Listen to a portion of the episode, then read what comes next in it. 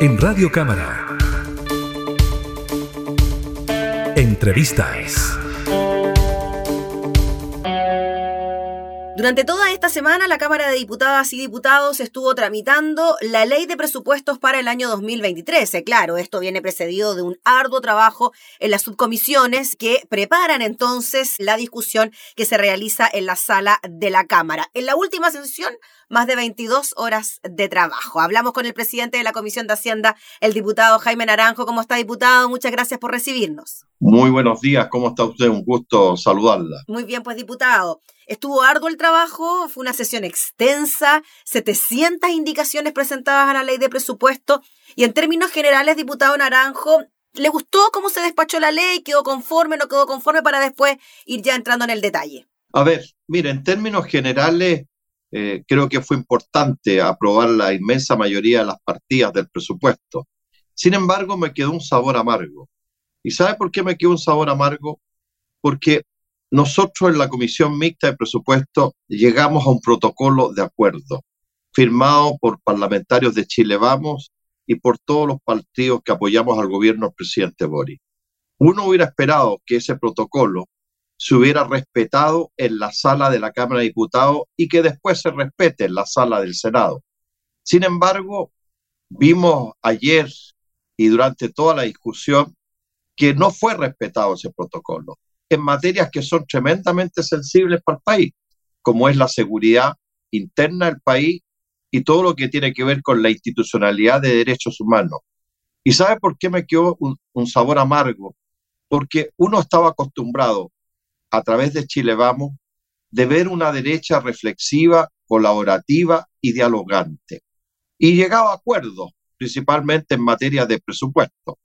Y sin embargo, durante esta discusión del primer presupuesto del presidente Boric, hemos visto una, una oposición encabezada por los sectores de extrema derecha, en este caso por el Partido Republicano, que se han transformado en la guaripola de la oposición. Entonces han arrastrado justamente a esta derecha dialogante, reflexiva, colaborativa, a tomar posturas extremas e incluso la inmensa mayoría de las indicaciones que ellos presentaron eran inadmisibles e inconstitucionales. Y ellos estaban plenamente conscientes de que estaban haciendo eso, presentando normas inadmisibles e inconstitucionales, y las siguieron presentando durante todo el debate.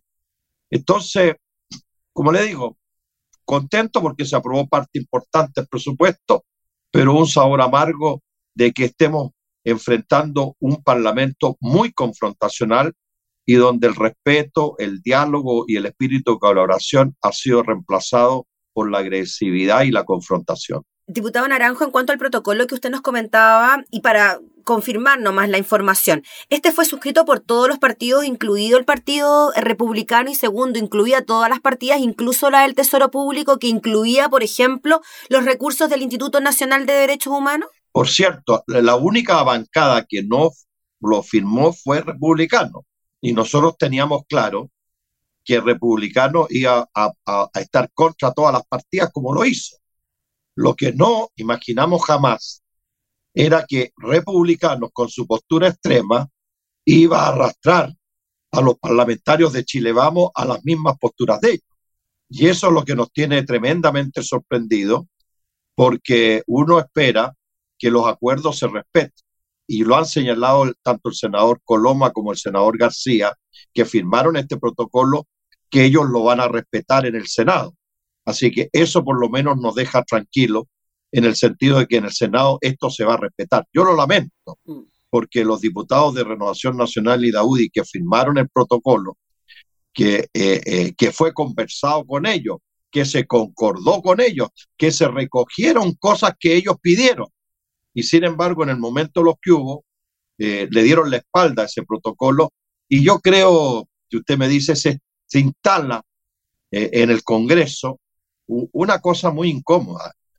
Que si se van a respetar los acuerdos, porque eh, ya van a, va a valer lo mismo firmar un acuerdo si el día de mañana después no se respeta. Yo por lo menos las veces que he sido parlamentario y he participado de algún acuerdo, eh, lo he respetado irrestrictamente, porque es la palabra de uno que está en juego. Entonces, ¿qué valor tiene el día de mañana firmar un acuerdo con determinados parlamentarios y después esa firma no vale nada. Entonces, es una cosa incómoda, pero bueno, es política y hay que entender que a veces la política tiene conductas muy erráticas. Sí, solo para mencionar que también quedaron sin financiamiento en materia de derechos humanos la Fundación Frey, la Fundación Salvador Allende, Villa Grimaldi, Olondes 38, que, claro, por lo que ocurrió en esta discusión. ¿Sabe? Y lo delicado es que uno tenía la sensación, y por eso que me preocupa que la derecha tradicional, dialogante que estábamos acostumbrados a conocer, eh, compartía con nosotros una visión de los derechos humanos, que en nuestro país habían violado los derechos humanos, que había que tener una institucionalidad en materia de derechos humanos para garantizar que se promovieran y se respetaran. Siempre el, el, Instituto Nacional de Derechos Humanos va a ser incómodo para cualquier gobierno. Y usted lo va a ver en este mismo gobierno de Boris, que en algún momento el Instituto de Derechos Humanos va a entrar en conflicto con el actual gobierno porque ese es su rol. Su rol es velar porque se respeten los derechos humanos en el país. Entonces, cuando usted llega a una visión común de todas las fuerzas políticas, de la necesidad de tener una institucionalidad para velar y garantizar los derechos humanos, y que después, con aquellas personas que ha llegado a este diagnóstico común, a este acuerdo común, a esta legislación común, a crear esta institucionalidad común, después le den la espalda, es chocante, es fuerte porque eso nos lleva a desconocer eh, la visión común que teníamos. Entonces, no es cualquier detalle. Lo que ha ocurrido no es una cosa menor. Es, volver, es dar un paso atrás y bien atrás, porque los sectores de extrema derecha para ellos nunca se han violado los derechos humanos en nuestro país, ni en la dictadura militar, ni durante el gobierno del presidente eh, Piñera, sino que todo ha sido normal en nuestro país. Entonces, estamos volviendo a esa visión sesgada superada y es lo que preocupa y por eso que yo espero que la gente más dialogante, más reflexiva, que ha tenido una conducta muy crítica en materia de derechos humanos y en otras materias, eh, no se deje arrastrar por estas posiciones extremas. Yo quiero decirle con mucha franqueza, nosotros el Partido Socialista en el gobierno del presidente Piñera, eh, tuvimos acuerdos con el gobierno del presidente Piñera contra la voluntad de los otros sectores de izquierda que no querían. Y nosotros entendíamos que había situaciones donde usted tenía que tener una mirada de Estado y no solamente caer en una posición extrema y todo, ser todo negativo. Y, tuvimos buenos diálogos. Yo era miembro de, de la bancada en, la, en, el comité y conversamos con los ministros de Hacienda de aquel entonces y tuvimos diálogos muy francos, muy sinceros y, firmamos acuerdos y los respetamos y, lo respetamos porque cuando usted pone su firma tiene que respetar los acuerdos. Diputado Naranjo, le quería preguntar por la partida del Ministerio del Interior, que también eh, quizás generó bastante polémica en relación a, los gastos que finalmente no se aprobaron. Se criticaba desde la oposición también de que el aumento en este ministerio era bajo, se hablaba de un 4%, y ahí se nombraban ciertos ejemplos como el incremento de recursos para carabineros, policías, etcétera. ¿Cómo ve usted esa partida en particular? Mire, también ahí se produjo una situación incómoda, porque uno esperaría eh, eh, de que tuviéramos una visión común todos sobre la necesidad y urgencia de abordar la situación contra el crimen organizado y la delincuencia que impera hoy día en nuestro país y este ambiente de inseguridad que se vive desde Arica a Punta Arena en el país. Uno parte de la base que hay una mirada común que es necesaria. Por cierto que los recursos económicos siempre van a ser escasos. Eh, todos quisiéramos que hubieran más, pero bueno, hay que distribuirlo. Y en ese aspecto y en el protocolo que he establecido, ¿cuál era nuestra preocupación? Y la hice ver yo. Eh, porque se decía que aumentáramos los gastos reservados para carabineros e investigaciones.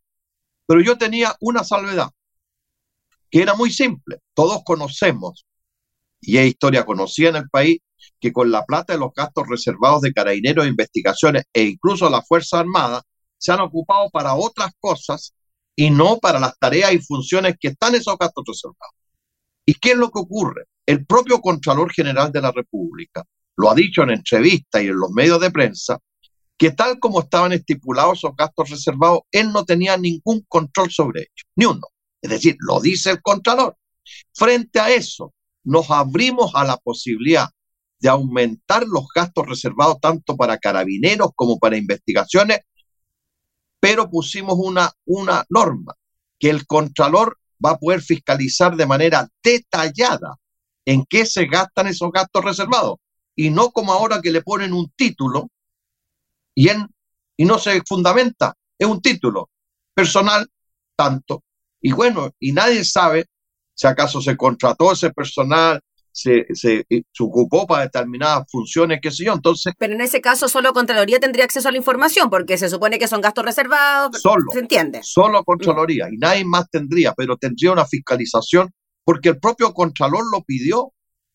El propio Contralor, ante el despelote, perdón que diga la palabra, que había con estos gastos reservados, que se ocupaban para otras cosas totalmente distintas, el propio Contralor sugirió y dijo, mire, yo tengo las manos amarradas aquí. A mí me mandan ítem y yo tengo que creer que en el ítem que me dicen que es gasto reservado, esa plata se gastó en ese ítem. Pero si ustedes me preguntan qué es lo que hay detrás de ese ítem, yo no sé.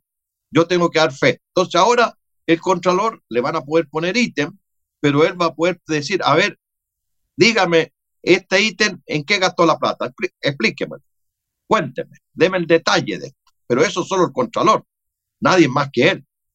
Y eso creo que es bueno para el país y, uno estará dispuesto a aumentar los gastos reservados siempre y cuando haya una fiscalización y un control mayor sobre ello. Diputado, ya lo decía usted, espera que en el Senado se repongan estas partidas, estos recursos que fueron rechazados. El resto, en general, hubo acuerdo, ¿no? Se respetó el protocolo, no hubo mayor problema. ¿Cuáles serían los, los temas que le quedaron pendientes al Ministerio del Interior, en lo que ocurre en materia de derechos humanos? Mire, en, el Ministerio de Agricultura también hubo algunos mm. eh, problemas ahí con CONAF y con las áreas silvestres protegidas. Sí, CONAF. Y, tengo entendido que en el trabajo también hubo algo, pero son cosas que no son tan relevantes como lo que ocurrió eh, con, con seguridad y con, y con el, el derecho humano. Pero mire, fíjese usted, para que vea usted cómo estamos llegando a posiciones que usted no entiende. Meter el aumento de la PGU a 250 mil pesos en la ley de presupuesto a partir del próximo año, eso es una cosa absolutamente inadmisible e inconstitucional. Bueno, pidió reserva de constitucionalidad el ministro Marcel por lo mismo. Sí, pero fue rechazada, felizmente, pero inadmisible. Pero es una cosa que usted no puede hacer, porque usted gastos permanentes, porque la PGU, la pensión garantizada, es un gasto permanente que tiene todos los años el país con esas personas que la reciben hasta que ella se muera, hasta que se muera. Pero usted no puede poner un gasto permanente en los gastos corrientes de un año, porque usted lo único que puede garantizar ahí es el gasto del año 2023. Y ahí, diputado, la, la polémica que se generó por los votos más, votos menos, que, que el presidente no esperó a votar para, para, aprobar precisamente esta indicación. Bueno, son cosas que la gente tiene que estar atenta cuando son las votaciones, pues si alguien está pajaroneando y no vota y se cierra la votación, no es culpa del presidente ni es que el presidente haya querido hacer uso abusivo de sus atribuciones. Además, los votos se cuentan hasta que se se da el resultado. Entonces tampoco el presidente puede saber ni mira toda la sala y dice, ah, le están faltando tantos votos a uno o al otro. No, no. Él dice, mire, han votado todos los diputados y diputadas, lo repite varias veces, y cerrar la votación. Y si llega alguien después, ya no es culpa del presidente, es del que estaba pajaroneando, que no llegó al momento de la votación. Entonces, pero, pero ahí se ve una muestra de cómo los sectores más racionales, que siempre han sido como muy rigurosos en respetar las normas constitucionales y declarar inadmisibles ciertas normas o ciertas indicaciones que se presentan porque generan gasto y nosotros no tenemos atribuciones para generar gasto, cómo esos sectores que normalmente acompañan la inadmisibilidad, votaban ahora que eran constitucionales que era admisible. ¿Y retrasó eso la, la tramitación, diputado, el hecho de que se presentaran este tipo de indicaciones que se sabía que eran inconstitucionales? Pero claro, porque a sabiendas, a sabiendas que eran inadmisibles y eran absolutamente inconstitucionales, se presentaron igual, como se hicieron en la comisión mixta. Y ya en la comisión mixta las rechazamos y ahí los, los parlamentarios de Chile Vamos las rechazaron en la comisión mixta. Entonces lo que sorprende que esos mismos parlamentarios que en la comisión mixta las rechazaron por admisibles, inadmisibles, después la Cámara de Diputados las votaron a favor. Entonces usted dice, bueno, ¿y en qué queda la firma? ¿En qué queda el protocolo? ¿En qué quedan los acuerdos? Entonces, por eso, mire, como le dije al comienzo, eh, yo valoro que hayamos avanzado en el presupuesto, mm. pero me queda una sensación amarga por, el trabajo parlamentario futuro, donde no estamos respetando las normas constitucionales, estamos cayendo en, conductas irresponsables, oiga, eh, que le hacen mucho daño al país y le hacen mucho daño a la amistad cívica, a al, al diálogo, a la conversación, a la confianza, a la credibilidad entre nosotros.